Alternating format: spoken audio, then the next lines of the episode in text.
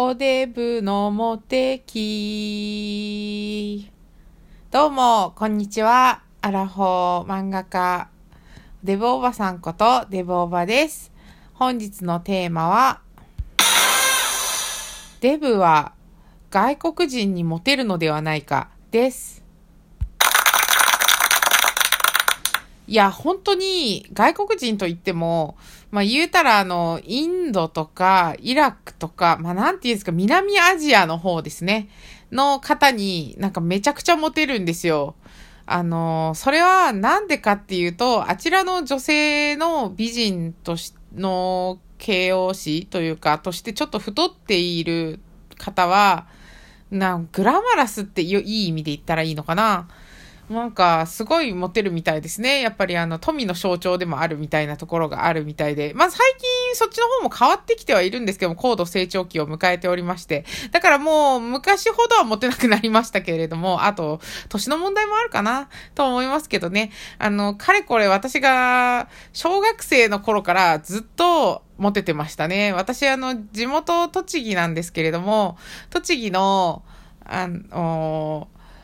塾の帰り道とかで普通に本当に何にもないところなんですけど歩いているだけで車がね止まるんですよ車が。でウィーンって窓が開いてでそれでインド人が「ヘイ!」って言ってあのデートしようよって言ってくるわけですよ。インド人かどうかわかんないですよ。まあそちらの中東の方っ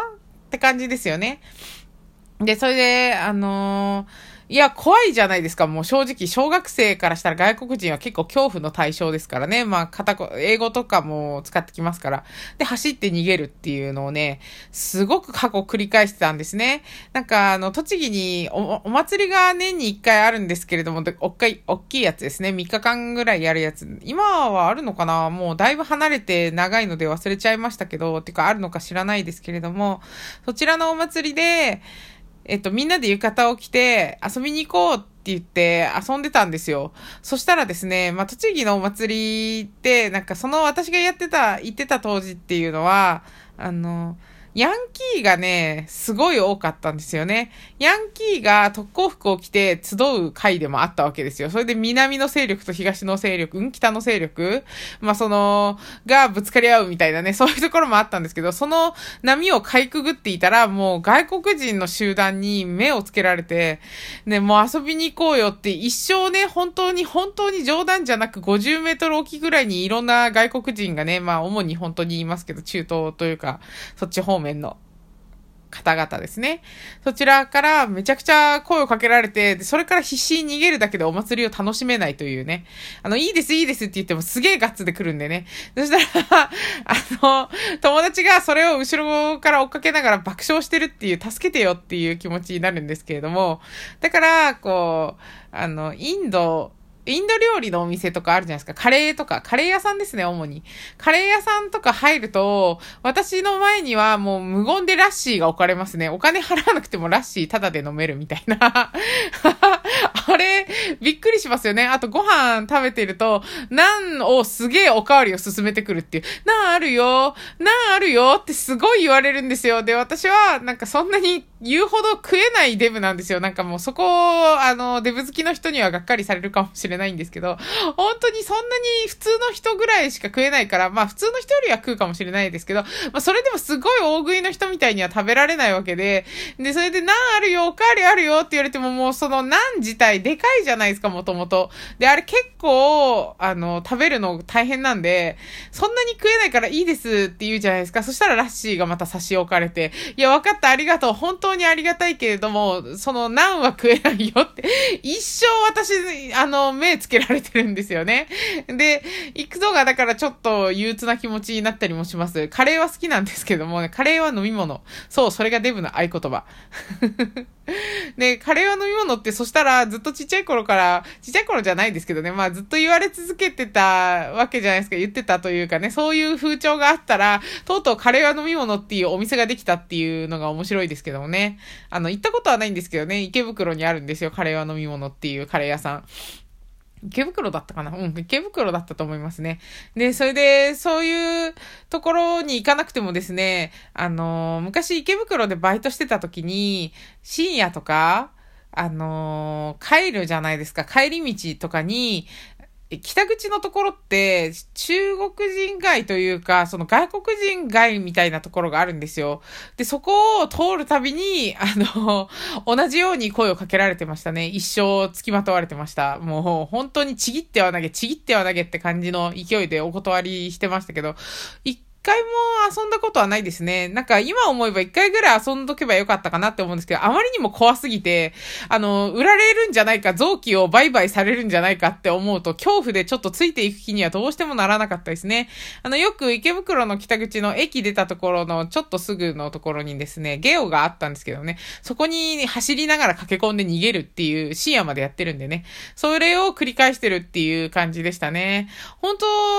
どうなんだろうあの、太ってる方って、やっぱりも、その、そっち系の方にモテるんじゃないかなって私は思うんですよ。だから、ワンチャン、そういうのが好みな人は、あの、すごくいい人もいっぱいいらっしゃると思うんですよね。私がちょっとビビって逃げちゃってて、ちょっとひよってたんでね。そういうのがあっただけで、こう、そういうたちとお付き合いしたら、それはそれで楽しい何かが開けたかもしれない。言うたら私はその海外に、あのー、引っ越せば、もしかしたら石油王と結婚できたかもしれないっていうね。石油王と結婚は絶対できないでしょうけど、まあ、わかんないですからね、人生。そんだけモテるんだったら、そこそこのお金持ちと結婚できたかもしれないじゃんっていう、こう、イフの人生について思いを馳せたりはしますね。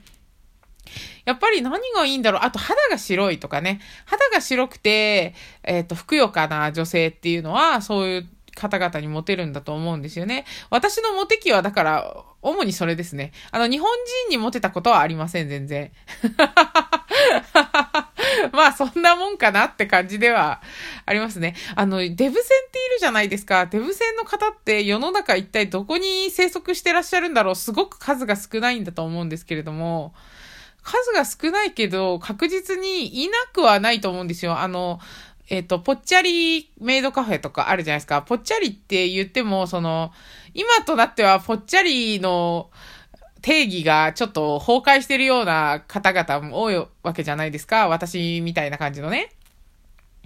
だから、なんか本当に、昔はぽっちゃりって言ったら深きょんみたいな、深田京子さんみたいなイメージがあったわけなんですけども、今はもうそれをはるかしのぐぽっちゃりの方々も、そういうお仕事を見つけたり、自分らしく生きて、生きようってことで、そのぽっちゃりのままおしゃれを楽しんだりとかね。私は全然すごいいいことだと思うんですよね。悲観することはないですし、あの、もちろんね、痩せようと努力してる方々、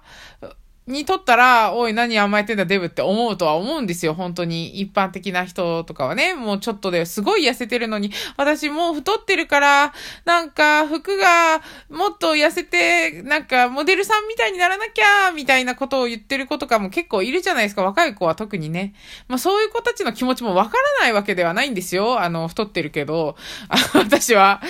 えっ、ー、と、やっぱ、より自分の理想へ近づきたいっていう気持ちはすごくわかるんですよ。で、それが、なんか正しいか正しくないかっていうのは、もう、あの、言うだけ無駄なんですよね。本人がそうしたいんだったらもうそれでいいじゃないって思うんですよ。なんか、常識とか、もちろんね、あの、犯罪はダメですよ、犯罪は。犯罪はもう、捕まってしまいますからね。あとはなんか人を傷つけたいとかはダメですけども、自分で自分の見た目にコンプレックスがあるから整形したいとかね。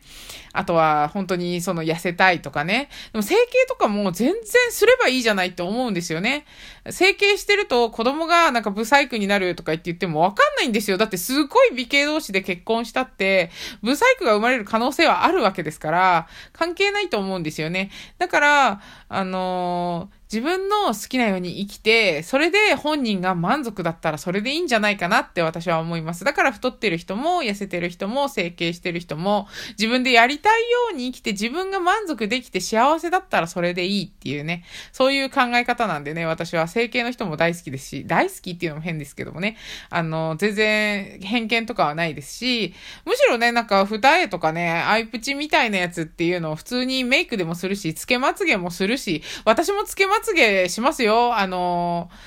お店に行って、あれ痛いんですよ。地味にね、あの、お薬が目に染みて大丈夫ですか？って言われてすごい上手につけてくれるんだけど、涙が止まらないんですよね。あ瞬き下手かっていうやつなんですけども、ああいうのもね、意外と今もう安くて、結構、なんかまつげというか、なんか目に対するダメージはまあ多少あるんですけれども、結構ね、マスカラを塗るのが下手くそなんでね、なぜかっていうとね、デブのね、マスカラをするとね、ニコって笑うとね、ほっぺの肉が上がるからね、あの、なんて言うんですかね、全体的に肉でね、ま、まつげに触れてね、マスカラが目の下落ちてね、クマになるんですよ。それがね、地味にきついので、つけまつげじゃないや、つけ、うーんと、ま、つげエクステ、まつエクだすいませんね。ちょっと話が おかしなことになってる。まつエクに、行くって話でしたね。その、そうそうそう。それで、松江区をしたりしてますね。あの、デブはね、ニコって笑うと、ほんと目の下が黒くなるんですぐ。悲しいですよ。関係ないですよ。その、落ちないとか言われてても全然関係ないんです。すごく落ちます。いいやつに出会ってないせいなのかななんかいいやつとかおすすめあったら教えていただきたいですよね。本当に。最近新しくマスカラをね、買い直したんですけれどもね。あの、松エクが取れてきちゃったんでね。松エクだの、眉毛エクステとかもあるらしいんですけどね。それはさすがにいいかなって思います。私、ボーボーなんでね。ボーボーだから、もう今更生やす必要はないって感じですかね。まあ、話ずれましたけれども、まあ、太ってる方は、その、そっち系の外国人の方にモテますっていう話がしたかっただけですね。うん。あの、モテ期だった時に何か私もできたんじゃないかなってちょっと思いを馳せてみます。はあ、頑張ろう。では、ありがとうございました。